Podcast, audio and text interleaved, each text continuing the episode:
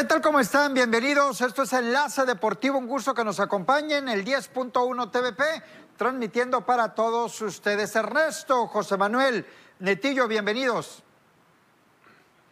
Avisaid, ¿cómo estás? Un fuerte abrazo, ¿no? Me imagino que estás como de buenas, siempre. que estás pues como en el Polo Como Norte, ¿no? Ya me imagino. Ahorita vamos a platicar de ese polémico partido de América y Juárez. Efectivamente, ¿no? De, de eso yo quiero hablar más adelante, de la ayudada que le dieron al equipo de América. Buenas tardes, compañeros. Avisaida Ispuro, Ernesto Vázquez, pero también del otro lado de la moneda, las Chivas Rayadas de Guadalajara que están para llorar, para meterse en un sótano y por supuesto, no sé qué le sucede a las Chivas Rayadas de Guadalajara que no están respondiendo, no están levantando para nada absolutamente. Lo comentaremos más adelante, compañeros. Buenas tardes. Buenas tardes, compañeros. Claro que sí, ¿no? El tema de las Águilas del América, bien, bien por Solari, bien por el tema de las Águilas del América. Creo que haciendo un buen torneo con equipos hasta este momento que están, que están ahí eh, accesibles. Buenos, buenas tardes, Abisaí. Con lo que quieras arrancar, ¿eh? Estoy listo. Yo sé que las Chivas te tienen más contento porque están en la cima y las Chivas están mal. Mira, mi, mi estado de ánimo no depende de un equipo o dos equipos o tres equipos de fútbol. Nada más de uno, Para del nada. América, claro. Para nada, para nada, para nada. Pero bueno, vamos a arrancar si gustan con las estadísticas de lo que fue el partido allá en el Estadio Olímpico Benito Juárez, en donde las Águilas del América se metió, fue mejor, mucho mejor que el rival. Ahí están las estadísticas, rematando en 16 ocasiones, 6 al arco, 48% de posesión de balón, 13 faltas, una amarilla y 5 tiros de esquinas, 8 remates para Juárez, 2 a la puerta, 52% de posesión, 14 faltas, una amarilla, una roja, un fuera de lugar y un tiro de esquina. Como es costumbre, el señor Ernesto Vázquez busca la polémica donde no la hay. Acertadamente, Netillo, decías que el América gana y gana bien. Coincido contigo, Netillo. Han sido rivales accesibles hasta cierto punto para el América. Estoy de acuerdo. Hay que verlo ante Monterrey, hay que verlo ante Cruz Azul, hay que verlo ante Tigres, hay que verlo frente a esos equipos, ante León, que en dos jornadas se va a enfrentar. De acuerdo contigo, Netillo. Pero por lo pronto, y no comparto la opinión de Ernesto, que busca polémicas donde no las hay, ayer América ganó bien, fue mejor en la cancha, las estadísticas lo reflejaban, termina metiendo dos goles, Juárez uno, y América aparece como líder con 13 puntos. Mira, yo no hablaría totalmente de que América ganó absolutamente todo porque el balón estuvo disputado en el medio campo y siempre fue mitad y mitad. Si, veíamos las estadísticas, la posesión de la pelota favorecía al conjunto de Juárez, pero es muy limitada y es muy pequeña la diferencia que hay entre la posesión de la pelota. Y si nos vamos a lo que fue el partido, primero hubo una anotación por parte de Juárez que se fue arriba en el marcador. Lo que me gustó mucho fue la respuesta que tuvo el equipo de Santiago Solari, que rápidamente empató el marcador y pudo revertir la situación, porque si no, se venían a complicar un poco más las cosas. Los expulsados que veíamos y mucha polémica en el arbitraje, eh, compañeros, que veíamos con el videoarbitraje que se estaba complicando mucho allá en el estadio Benito Juárez. Yo, yo creo que si algo vamos a destacar de las Águilas del América, en lo particular, yo, yo destaco eso, ¿no? La reacción que tiene, que tiene un equipo, un plantel muy vasto, con un director técnico muy, muy eh, inteligente, ¿no? A la hora de hacer los cambios, a la hora de hacer la táctica fija. Y yo en este momento eh, les pregunto, ¿las Águilas del América están para ser campeones? Digo, siempre se le va a exigir el campeonato, pero este equipo, este plantel, con este director técnico y el paso que tiene hasta la jornada 5, ¿está para campeón ya? ¿Ya lo podemos candidatear? Yo creo que ahorita ningún equipo, ¿no? Eh, Conociendo cómo es de voluble el fútbol mexicano, yo creo que es, es muy atrevido y muy difícil candidatear a uno para ser campeón. Puedes poner sobre la mesa ahí uno que otro, ¿no? Pero no para decir ya denle el título al equipo de América. Yo creo que todavía le falta trabajar bastante a Santiago Solari. Creo que le falta, como lo decía Bisaid, contra esos equipos Mira. que aparentemente estarían juntos con él peleando el campeonato, ¿no? Pero, pero yo ayer, señora Ispuro, yo ayer vi que, por ejemplo, Álvaro Fidalgo jugó gratis el partido, ¿no? O sea, Álvaro Fidalgo, no sé qué le gustó tanto del jugador del equipo de Juárez que casi se lo llevaba a su casa, ¿no? Fue, fue uno de los jalones más impresionantes que ni siquiera se marcara falta, que ni siquiera se marcara tarjeta amarilla, roja. Yo creo que fue una situación bochornosa, ¿no? Lo que ayer se presenta y otra, ¿no? Para mí la jugada, para mí Ernesto Vázquez, la jugada en gol fuera de lugar que terminan por marcar, para mí no existe. A ver, primero, primero lo de Fidalgo, primero lo de Fidalgo, de acuerdo, hay falta.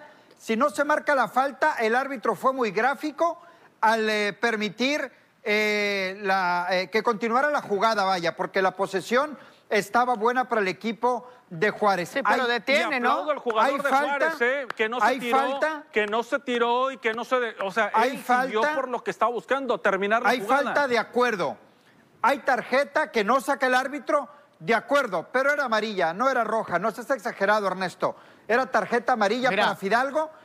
Es que no, Mira, no, no, no, en cuestión- en acuerdo, cuestión de pero la- no es de 10 agresión, segundos, pero no es ¿eh? agresión. No es roja, no es roja. Es Es, que para raya, amarilla. no, es un jalón acuerdo, Agresión sí es Abisaide. Agresión sí es, agresión No, sí es. no, no, pero no Y- para y roja, sabemos, no para sabemos roja, de estas, de- No es para a ver, roja, a no ver, es para permíteme, roja. a ver, permíteme. Es, Es para una roja, falta, es a ver, para roja. es una falta que de esas tácticas, faltas tácticas para detener el ataque del rival. acuerdo, eso era claro, eso era claro. La, la- Era un sí, la manera, velocidad. la manera se ve muy agresiva, ¿no? Y creo que es lo que es lo que raya ya en lo naranja, rojo. Es lo no estoy diciendo que es roja, raya por ahí está en el límite. tiene que haber sangre Exacto, ¿no? a ver, No, tienes que permíteme. lastimar a un a jugador ver, permíteme. el tema es, el tema es que ni siquiera se le saca la amarilla. Eso sí, yo lo voy a ahí estoy de destacar. acuerdo, ¿Por ahí qué? estoy de El- acuerdo. el jugador de Juárez no iba en dirección de portería, iba por una banda. Eso le quita totalmente la roja, ¿eh? porque si va en dirección de portería, creo que hay roja directa, Era porque amarilla. tiene. ¿Qué es, lo que qué es lo que pasó con Esquivel? Esquivel que también se equivoca feo, ¿no? Que aunque al final de cuentas creo que le sale la jugada a Esquivel, digo, en cuanto a la táctica fija de tener a, a- a este, a Córdoba, porque Córdoba iba solo, lo detiene, eh, saca la roja y ya no cae otro gol del América y había posibilidades de que Juárez anotara el del empate. No cae, digo, al final de cuentas ya no fue, ya no, no le salió, ¿no? En ese caso a Juárez, pero lo que es la expulsión de, de Esquivel en ese momento fue totalmente una jugada táctica, una jugada planeada. Ok, bájalo, te vas, expulsado, no hay gol y tenemos oportunidad de poder meter el gol del empate. No, no logran meter el gol del empate. El tema de el, el fuera de lugar, creo que está muy, muy dudoso porque no hay una imagen clara, no hay algo que te indique que el jugador tocó el balón para marcar fuera de lugar. Y ahí cuando se quedan con la decisión del árbitro, creo que ahí se equivocan. ¿eh? Vamos a escuchar las reacciones de los técnicos tras el encuentro. Esto dijeron Solari y el Tuca Ferretti. el- eh, es mérito de los futbolistas, eh, eh, que se entrenan muy bien, que trabajan muy bien, que trabajan muy bien los partidos, que, eh, que juegan y le ponen el corazón y también su cabeza y también su- su- sus ganas de hacerlo bien y de aprender y de seguir creciendo cada partido, eh, de corregir errores, que siempre los hay todos los partidos, y, y- y de mejorar o, o recorrer un camino de mejora constante, ¿no? Eh, de tratar de ser, de ser mejor. Cada partido es un mundo diferente, pero y que te representa un nuevo desafío, pero, pero se puede aprender siempre de los anteriores. Eh, Carlos, tal vez no te podría decir que con este gol, que era legítimo, hubiéramos ganado. Pero sí me siento decepcionado de esta situación porque alegan que Mora desvía la pelota. Y la verdad, el jugador, si Mora desviara la pelota, no la podría encontrar el toro. Entonces, o sea, es una jugada legítima, es un gol que creo que nos daría al principio, de luego, luego de, del segundo tiempo, que nos pudiera dar una cierta tranquilidad o una confianza para poder seguir haciendo un buen partido. Yo creo que el equipo en sí, sea, disputa, compite, hace bien las cosas, pero naturalmente, o sea, esta situación sí me da así una frustración muy grande, porque muchas veces, a lo mejor si es para el otro lado, pues no te la marcan como es para nosotros, y si fuera para el otro lado, yo te podría decir que sí lo dejaría.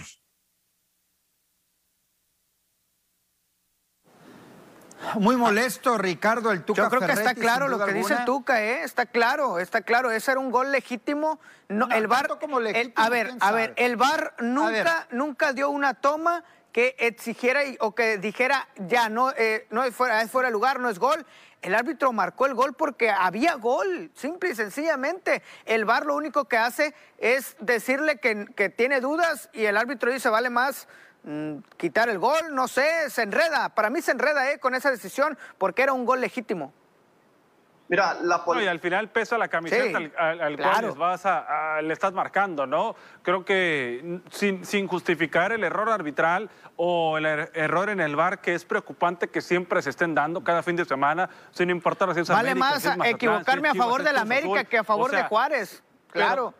Pero, pero, se- pero eh, exactamente cuando te equivocas con equipos como Juárez, equipos que están peleando, pues están peleando mucho, ¿no? O sea, están peleando eh, el pagar una lana del, del descenso, meterse a Juegan contra repechaje, hasta el árbitro. que, que hacerlo de esa forma, ¿no? Por, por eso se magnifica. Mira, yo defendería la postura por parte del América. No es culpa tampoco echarle la culpa al equipo en- como víctima porque se le anula un gol, pero aquí la culpa la tiene el árbitro central y también el videoarbitraje que son, es donde se equivocan totalmente. Pero de América es el que no tiene la culpa totalmente. Solamente se marcó, se señaló y siguió el partido por completo. Tuvieron más oportunidades FC Juárez, pero no la supo aprovechar y ahí es donde está el problema. El juego sigue. El América ganó. árbitro marcó al final- gol. El árbitro final- marcó gol. No hubo final- cómo retractar eso. No hubo, final- no hubo.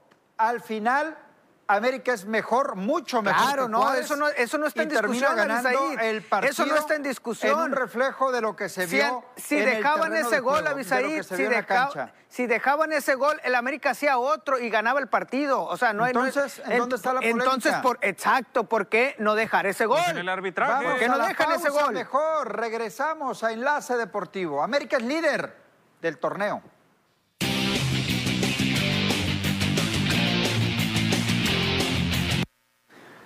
Bueno, pues ahí está el tema de el América. Vámonos ahora con Guadalajara. Las Chivas que siguen por las mismas. Yo escuchaba eh, concreto José Manuel y Anetillo hablar de la mejoría de Guadalajara, que yo no la vi, que yo no coincido con ustedes. Ante Santos, ayer le volvieron a pegar un baile. León en Guadalajara, 3 por 0. Ahí están los remates a puerta, los remates al arco, la posesión y al final los goles de un lado. León le pegó un baile a Chivas ayer. Yo creo que viendo los Ya. datos, ¿no? Viendo los datos es hay, hay tema de contundencia por parte de las Chivas. Y no voy a justificar a Chivas, ¿eh? Yo creo que es lo último que quiero hacer, justificar a este Guadalajara que de verdad no está haciendo un buen trabajo. Eso está claro, no está haciendo un gran trabajo. El tema del fuera Bucetich en el estadio, también haciendo eco, creo que no, se, no le ayuda bastante al, al cuerpo técnico, en este caso, la presión a los jugadores y todo esto. Pero aquí quiero aclarar, ¿no? Hay cuatro jugadores que se han venido mencionando antes de terminar los Olímpicos y ahora que ya están. Ayer entraron los cuatro, estaba el Nene Beltrán, estaba Jesús Angulo, estaba Alexis Vega y estaba también Uriel Antuna. ¿Y qué pasó? No pasó absolutamente nada. Pasó lo peor. Estuvo mejor, eh, y sí, insisto, Avisaí, estuvo mejor el juego contra Santos que contra León. Eso está claro. Sí, jugaron mejor, pero también por lo que Santos está dejando de hacer. Hay que ser claros. ¿Por qué? Santos empató ante Atlas en esta jornada. También no es parámetro. Santos no se volvió un parámetro. Acevedo está tratando de hacer todo lo que puede para mantener a este equipo lo menos abajo de la tabla posible. Es Acevedo contra otros. Creo que Chivas, el tema es interno. ¿Por qué? Hemos visto que eh, otros jugadores como estos cuatro que ya mencionamos con los Olímpicos funcionan.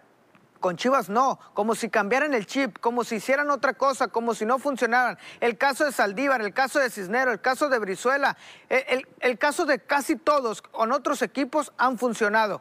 El problema está en Chivas, adentro, administrativamente hay un problema que los consiente o hay un problema. El caso del Chicote Calderón es un caso, sabemos que el Chicote Calderón tiene calidad, eh, sabemos que la tiene. Llegó a Chivas a echarse a perder.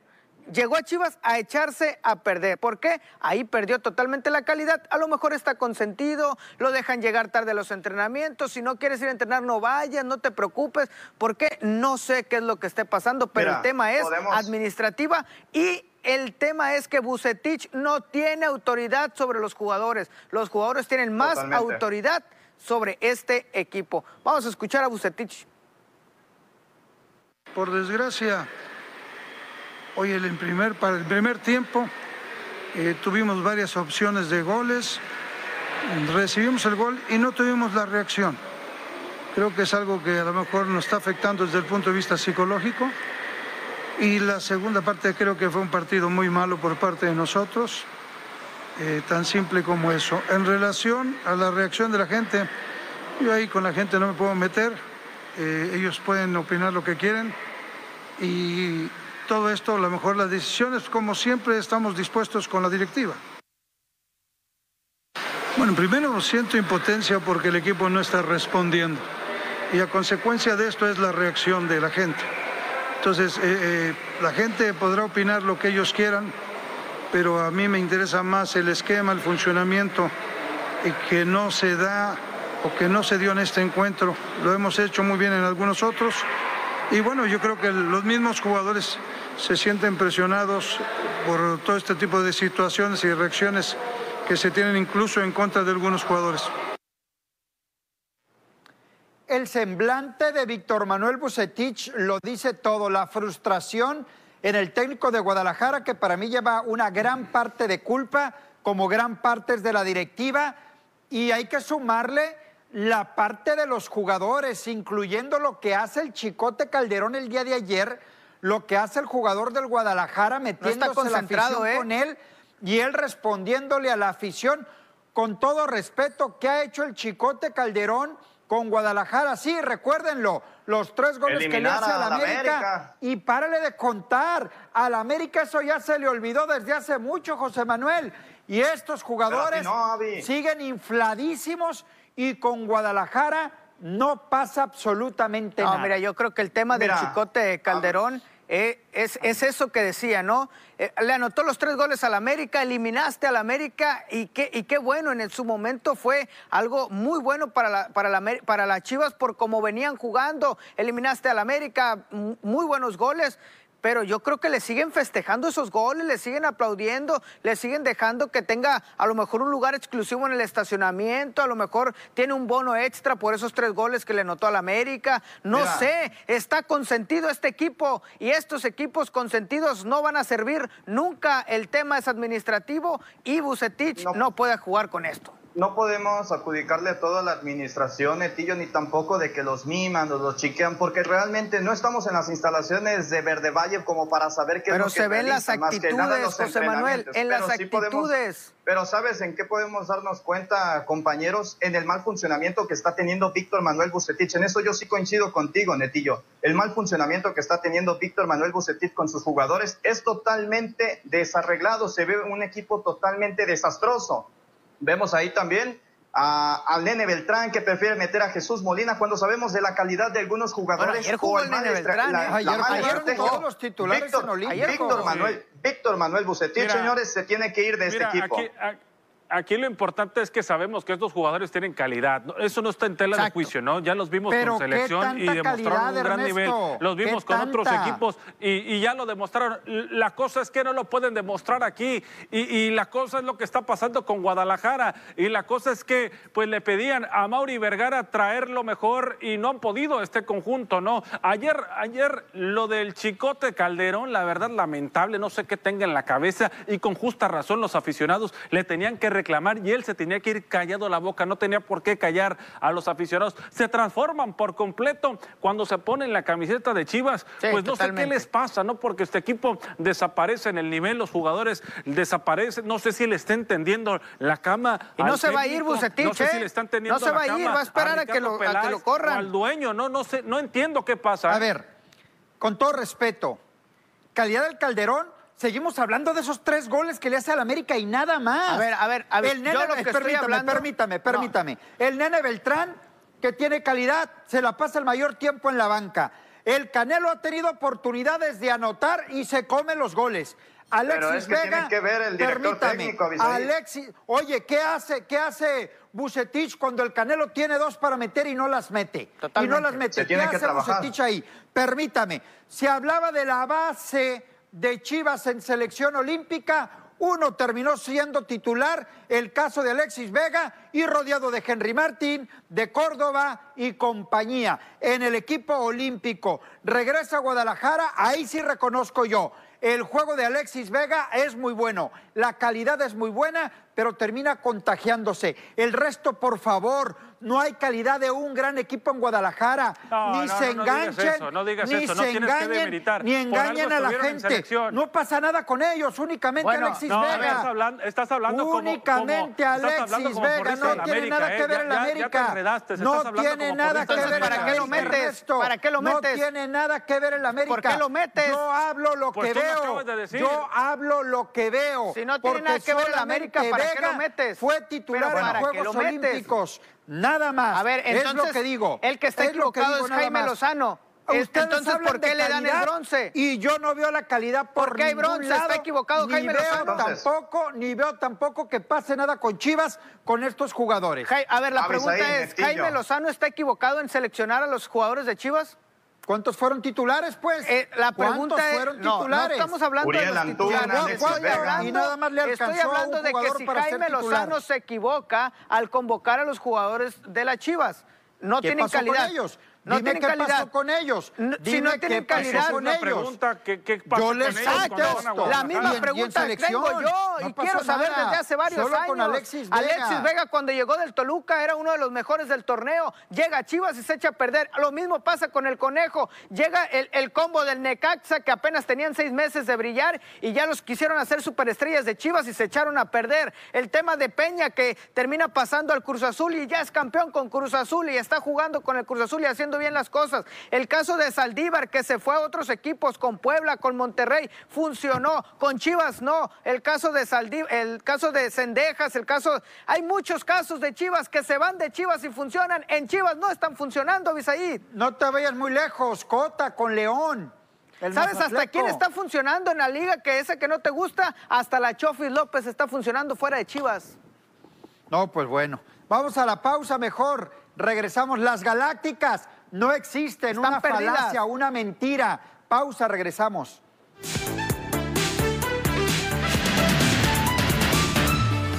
El youtuber Jake Paul noqueó a Julio César Jr. sin ni siquiera subirse al cuadrilátero.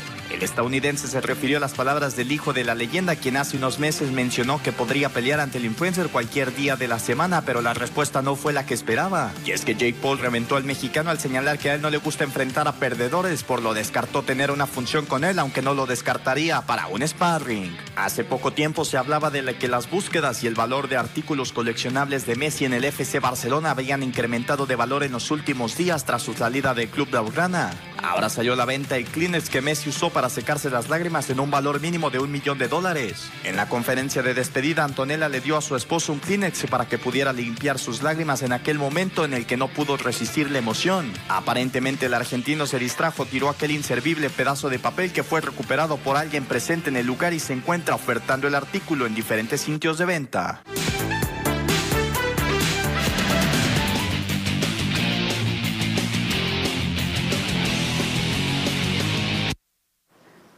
Estamos de regreso, dejamos a las galácticas de mentiritas. Monterrey Cruz Azul pintaba para ser el mejor partido, uno a uno. Monterrey empató en el agregado. En el 90, Ojo con 90 y- Cruz Azul en 90 esos con 30 detalles. ¿eh? segundos. Ojo Con un con hombre Cruz menos. Azul en esos detalles. Monterrey le terminó empatando y ya habíamos hablado del Santos contra Atlas, uno a uno. León 3-0 a Chivas. Y el América caminando en el liderato 2-1 a Juárez. Claro, no, el tema de, el tema de Monterrey y el tema de, del- de Cruz Azul, que sí llama la atención el empate, y más el empate de cómo llega de, por parte de Monterrey con una Cruz Azuleada, ¿no? Que parecía se habían ido esos fantasmas, Sí. pero llega en el último Sí. minuto. Pero vámonos a lo Y que realmente Oye, interesa, y- y donde Abisaí está en el fondo. ¿eh?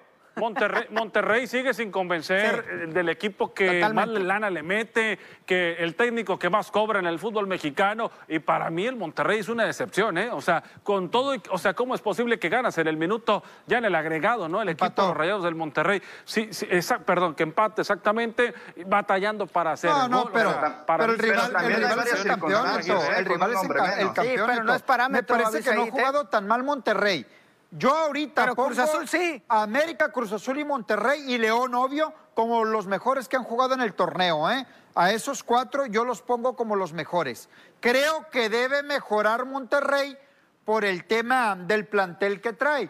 Gané la quiniela. Eso gané la debería- eso debería pero, importar. Neto, gané la quiniela sin convencer. No, estás en el fondo de la tabla. Yo creo que eso es lo que te tiene que eh, enorgullecer o no. ¿Por qué? Estás en el fondo con 14 a Neto, puntos. ¿eh? a Neto lo tengo a tiro de hit ya, ¿eh? Lo tengo a tiro de hit al Neto. Sí, pero es el tercer lugar de cuatro. No pasa nada. Pues Faltan, ahí está, ¿no? Eh, eh, faltan 12 jornadas todavía. fallándome Oye, el lo que, Toluca. lo que me sorprende, sorprende que los, bueno, nuestro eh, compañero Ernesto Vázquez y también Etillo Redondo eh, acertamos a cuatro, pero Avisaída es puro solamente por uno. Avisaí no sé qué celebra si estás en el último lugar hasta el momento. Y lo que te da puntos es ponerle al América y el América con sus juegos, con sus juegos que dan, consigues los puntos. Pero todos le pusimos al América, por eso tenemos un punto, señores. Te ¿eh? contradices, Sí, José sé. Manuel. Te contradices, José Manuel. Mira, destacar que José Manuel le puso el empate entre Mazatlán y, y Toluca, ¿eh? Atrevido, pero Sí. ganó el punto, ¿eh? Atrevido, Exacto. pero ganó el punto y eso sí hay que destacarlo. El tema de los empates entre Cruz Azul, Santos y Puebla, a mí me sorprendieron porque yo pensé que eh, estos tres iban a ganar, ¿eh? Yo, yo estaba seguro que estos tres iban a ganar, pero sorprendieron el empate desde mi punto de vista y creo que muchos de ustedes también, ¿no? Por ahí mi ventaja es el empate entre Cruz Azul y Monterrey. Puse el empate. A mí no, no me sorprendía el empate entre Cruz Azul y, y el conjunto de, de Monterrey. Sobre todo porque Cruz Azul le ganó muy bien a Toluca 4-0, pero sí me pareció un poquito escandaloso el, el marcador y exagerado, ¿no? Por lo que realmente se mostró en la cancha. Creo que Monterrey ha mejorado en los últimos partidos. Aquí le alcanza únicamente para el empate. León, pues le pasó por encima al Guadalajara y José Manuel puso Guadalajara. José Manuel, tienes que dejar de, de ponerle con el corazón, ponle con, No, y- con y pensamiento, Guadala- el con Guadalajara va a. Monterrey. Le- les creo sus Ojo, mentiras, Guadalajara le, va a cre- le creo Monterrey las mentiras eso de las ¿eh? chivas lácticas. Sí, totalmente. Yo creo que eh, el tema de, de las Chivas hay que ponerle con, con el tema de, de- en este caso es con, con cabeza, ¿no? Pensando las cosas, mm, porque yo, si yo me pongo a analizar bien las cosas, creo que el tema de Chivas yo no le hubiera puesto bien, viendo cómo es que León está desarrollando poco a poco en el torneo y cómo Chivas se va desbaratando de algo que ni siquiera se armó, ¿no? Eso, y eso es lo que al final de cuentas es lo que yo no destaco de José Manuel, digo, que le haya puesto Pero- al conjunto de Chivas, con todo respeto. Mira, yo, yo es que yo me basé en lo que sucedió en el partido pasado ante Santos Laguna y creo que por eso le daba mi voto de confianza a las Chivas, pero ¿Y a ya León viendo la, eh, eh, la estrategia, la estrategia de cómo juega. León, León consiguió la victoria y yo respaldaba eso, que con, en, el- en su cancha se podía defender un poco mejor por las condiciones y al rival que enfrentaba, que era Mazatlán FC, un rival bastante accesible. Pero hasta el momento, Netillo, estamos compartiendo el liderato. Avisaída es puro, pues se está hundiendo cada vez más. No pasa nada. Hace frío en la cima, Abisaí. Regresamos a Enlace Deportivo. Andy Ruiz tuvo que poner una pausa obligatoria a su carrera boxística y es que el Destroyer fue operado el martes en Guadalajara, Jalisco, de la rodilla derecha debido a que tenía una vieja molestia que le impedía entrenar al 100%, por lo que decidió pasar al quirófano. El padre de Andy Ruiz fue el encargado de revelar a ESPN que el pugilista salió bien de la operación, incluso tiene plena confianza en que pueda pelear antes de que finalice el presente año. El Gran Premio de Japón de la Fórmula 1 que iba a celebrarse en octubre fue cancelado por segundo año consecutivo debido a la situación sanitaria en el país por la pandemia de coronavirus, anunciaron el miércoles los organizadores. Tras discusiones con las autoridades de Japón, la decisión del gobierno japonés fue anular la carrera debido a las dificultades vinculadas a la pandemia, explicó en un comunicado la firma estadounidense Fórmula One, en que organiza el campeonato.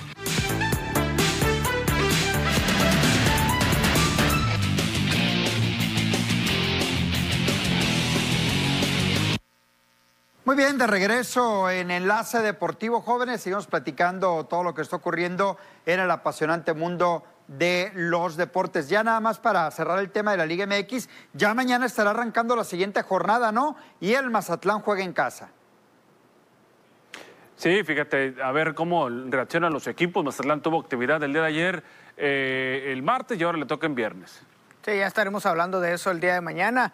Vamos con temas precisamente de las grandes ligas, ¿no? Humberto Castellanos que consigue su primera victoria. Ahí están los números, cinco entradas y un tercio lanzadas, eh, con tres hits, una carrera limpia solamente, eh, dos bases por bola, un ponche y tiene ahí el porcentaje, bueno, 29 bolas y 45 strikes, 74 lanzamientos, una efectividad muy baja. Creo que todavía no es como para ponerla en tela de juicio el, porcentaje de carreras limpias admitidas, porque apenas tiene dos partidos como, pues, como abridor, ¿no? Oye, y, además batea dos imparables y produce una carrera el de ayer, ¿eh? Sí, el reflejo muy bueno por parte de Humberto Castellanos, ¿no? Con el equipo de los Diamondbacks de Arizona se le da la oportunidad de abrir el partido y cumple con creces, ¿no? En la victoria de cuatro carreras contra dos para el conjunto de los Diamantes de Arizona. Y acertadamente lo dices, Ernesto, con el Madero, por si hay dudas, aquí también respondo, dice Humberto Castellanos. Y que esto es bueno para estos jugadores mexicanos que están teniendo oportunidad y novatos, ¿no? También vimos un no-hitter con un novato. Eh, ¿Por qué? Porque ya sabe los Diamondbacks de Arizona que ya no van a alcanzar nada, ¿no? Que ya no tienen nada que perder. Y creo que es la oportunidad para debutar este, este tipo de peloteros. Y por qué no en su momento eh, iniciar, ¿no? La temporada que entra ya con, con nuevos abridores o por qué no usarlos de moneda de cambio. Por ahí ya saben cómo se maneja el béisbol de las grandes ligas y los Diamondbacks están aprovechando estas últimas jornadas que le quedan para debutar jóvenes o para darles la oportunidad de que se muestren, ¿no? Hasta el momento pues ya dejando su récord en una victoria y una derrota y su primer descalabro que sufrió allá en el 15 de junio ante los gigantes de San Francisco. Y coincido con lo que dice Netillo, le puede servir para tomar un poco más de experiencia con los Diamondbacks de Arizona y poder aspirar a otro equipo si se mantiene con la regularidad que lo hizo en su última apertura que fue muy buena, pero también ante un rival que es bastante accesible, como son los Phillies de Filadelfia, que vienen arrastrando una racha bastante negativa de ocho partidos consecutivos sin conocer la victoria. Pero enhorabuena para Humberto Castellanos también. Se viene una etapa muy importante de alrededor de 40 partidos, poco más, poco menos, que quedan en el béisbol de las grandes ligas. Lo decías, Netillo, ya Backs aquí difícilmente va a aspirar a algo. Ahí tienen la oportunidad castellanos y algunos otros peloteros mexicanos también que están en ligas menores podrían tener esa oportunidad de ya sea de debutar o algunos de ellos regresar al béisbol de las grandes ligas, ¿no?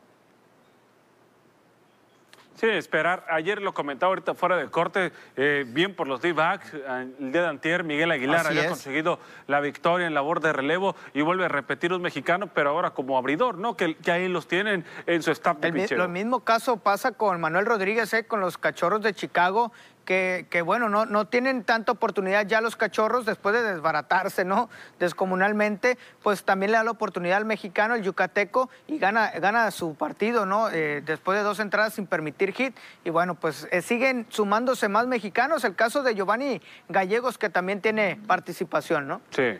Que aunque no ganaron. Que sumó su. Sí, Neto sumó su gol número 20 ¿no? de la temporada, ponchó a dos en una entrada de trabajo que cumplió y vemos los números en los imparables, solamente uno en los que alcanza a otorgar los números que presenta hasta el momento, la efectividad en 3.12 para este muchacho, ¿no? Eh, cinco victorias de, relevo, lo que llega a sorprender por parte de Giovanni Gallegos, que ahí aparece con el equipo de los Cardinals haciendo bien las cosas. El dato curioso, ¿no? El dato curioso es que uno de esos dos ponches fue para eh, Luis Urias, que se enfrentaba a los cerveceros, y Luis Urias salió ponchado en el duelo de mexicanos, ¿no? Un lanzador más que regular en el béisbol de las grandes ligas, aquí en, labor de relevo, y ahí sigue manteniéndose, ¿no? Eh, eh, Giovanni, perdón. Gallegos. Sí, Gallegos. Gallegos, Gallegos, exactamente. manteniéndose en buen nivel en lo que es el béisbol de las grandes ligas, sobre todo más allá del nivel, muy constante en el mejor béisbol del mundo este pelotero mexicano. Exactamente, ¿no? Que le tocó cambiar de organización y que ha ido cumpliendo, ¿no? Cuando le toca subirse a la loma de los Vamos a hacer una pausa, regresamos, hay más aquí en Enlace Deportivo.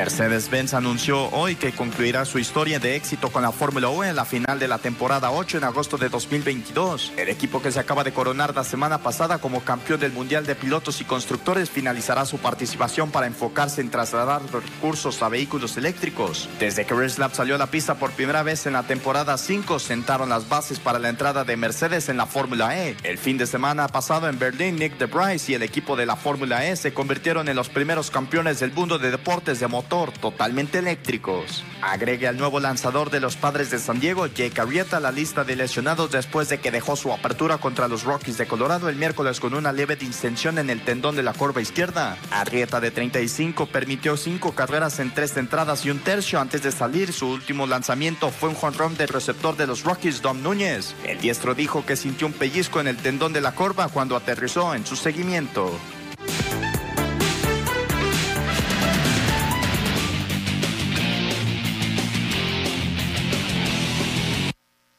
Estamos de regreso y eh, TVP, Ernesto, continúa con las funciones de Vox TVP. Impresionante la que viene el siguiente fin de semana.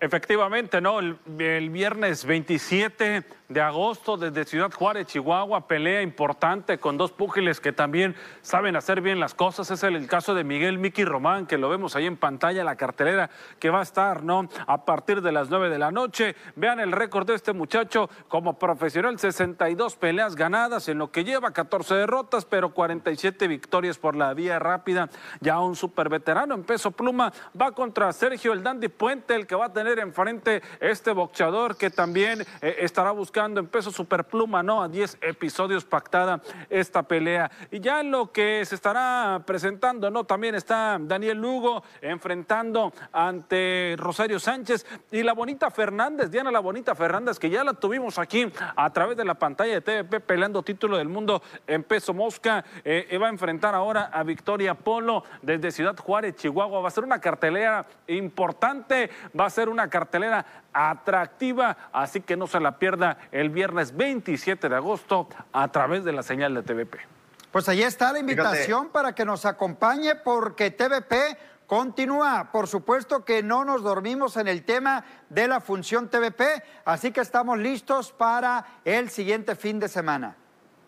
Es interesante ver el récord que tiene en el caso de Miki Román, que ya lleva cerca ya de 76 combates y 62 victorias y 47 por la vía del knockout. Es decir, pues tiene una efectividad bastante ¿eh? atractiva. ¿eh? Y también pues su último combate, cabe mencionar lo que fue el 19 de noviembre del año pasado. Entonces ya tiene tiempo sin boxear, pero también en el caso a su rival, quien va a ser en el caso de Sergio Puente, de 34 años de edad, también este, presenta un récord atractivo en el que se mantuvo con 24 victorias de manera consecutiva, pero que no le ha, ya después de, de que cayó con, tuvo un descalabro, ya de ahí ya no pudo seguir este, consumiendo Fíjate. más victorias, y es lo que se le complica. Pero suena atractivo este combate para que no se lo pierdan, amigos. En la pelea preliminar, Rosario Sánchez lo tuvimos en sí. Mochis, ¿eh? si no me Pinocho. equivoco. Estuvo peleando en la cartelera exactamente. Está invicto, 16 peleas ganadas, 0 derrotas, 0 empates. Va a buscar su victoria número 17 y va contra, contra un rival como Daniel Lugo, ¿no? Que tiene 23 peleas ganadas. 27 de agosto, señor. 27 Espuro. de agosto, pues ahí está la cartelera que estaremos manejando para que usted nos acompañe a partir de las 21 horas 9 de la noche a través de la señal de TVP el 10.1 y no solo eso, a través de las redes sociales para que no se pueda perder un instante de la función de Vox TVP. Vamos a la pausa, regresamos.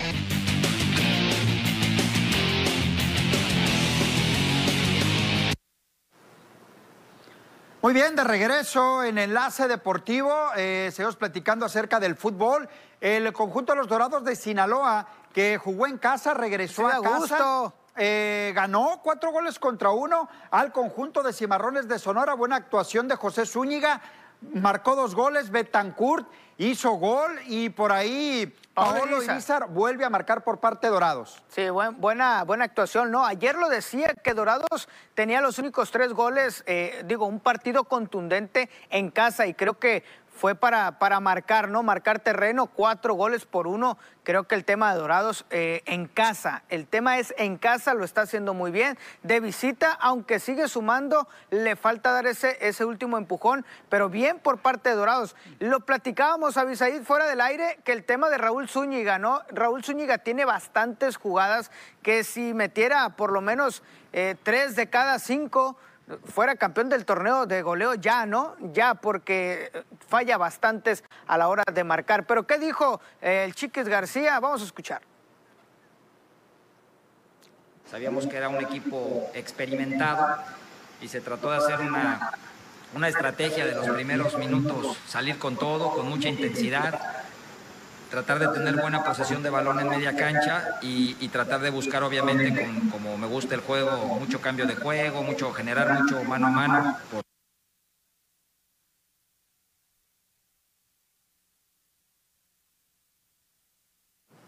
Con la victoria el equipo de los Dorados de Sinaloa acumula dos ganados, dos empates. Al momento no ha perdido y como se dice, ¿no? Ganas en casa, empatas en gira, aunque en gira te da cuatro puntos en caso de conseguir victoria. Ahí va caminando el equipo brincando hasta el segundo lugar. Ahora lo que se le viene a Dorados de Sinaloa cuando enfrente la próxima jornada a Pumas de Tabasco y bien por el equipo de Dorados que ya explotó esa ofensiva y ante un rival que es Cimarrones de Sonora que sabemos lo que representa en la Liga de Expansión. bien por Dorados de Sinaloa, exacto, exacto. Sí, de Cimarrones no había perdido, estaba invicto con dos ganados y un empate. Sí, el, tema de, Cimarrones, ¿no? También destacar el tema de Betancourt, es un eh, exjugador de Cimarrones y festeja y como anota el gol, ¿no? A Lopanenca y lo hace, eh, lo festeja, ¿no? Algo curioso porque es su ex equipo, y, pero acá con Dorados está demostrando la calidad. Y bueno, lo de Cimarrones, pues esperar, ¿no? Creo que están haciendo un buen trabajo, se toparon con Dorados, creo que tampoco Dorados es para decir, ya está muy bien Dorados, hay que seguir trabajando el tema del Chiquis García, que yo lo dije antes de arrancar este torneo, que eh, lo había hecho bien medianamente la temporada pasada, pero que este iba a detonar, ¿no? Ya, ya veremos cómo termina el torneo.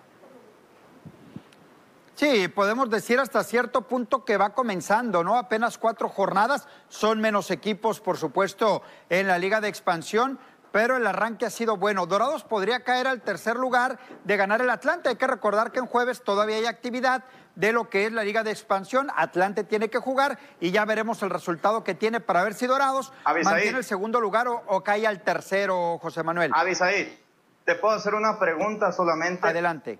Ganó América, ganó Dorados de Sinaloa. ¿Qué más necesitas para estar feliz, Avisaí? Siempre soy ¿Qué más se necesita? que gane el Mazatlán.